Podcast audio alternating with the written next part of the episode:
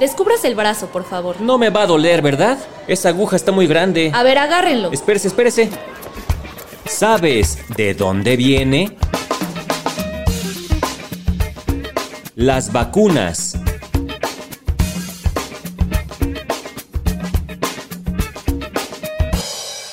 ¿De dónde viene?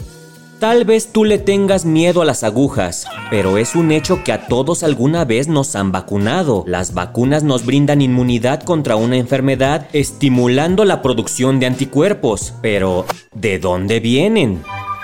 Viajemos a 1796, cuando la viruela mataba 400.000 personas al año. El médico Edward Jenner notó que las personas que ordeñaban las vacas y contraían la viruela bovina eran inmunes a la viruela humana. Un día, el pequeño James Phipps acompañó a su padre que trabajaba como jardinero en casa del Dr. Jenner, sin imaginar que formaría parte de un experimento. El doctor Jenner extrajo una muestra de la pus de una vaca contagiada de viruela bovina y se la inyectó al niño.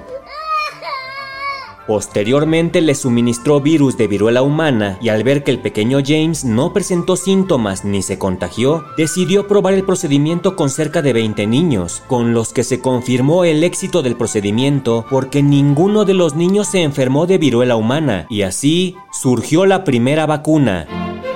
Fue hasta el siglo XIX que el médico francés Louis Pasteur desarrolló nuevas vacunas, como la de la rabia y el cólera, y en homenaje a Edward Jenner las nombró vacunas en alusión a las vacas con las que descubrió la cura. Desde entonces hasta nuestros días, las vacunas permiten prevenir decenas de infecciones diferentes y han salvado millones de vidas en el mundo.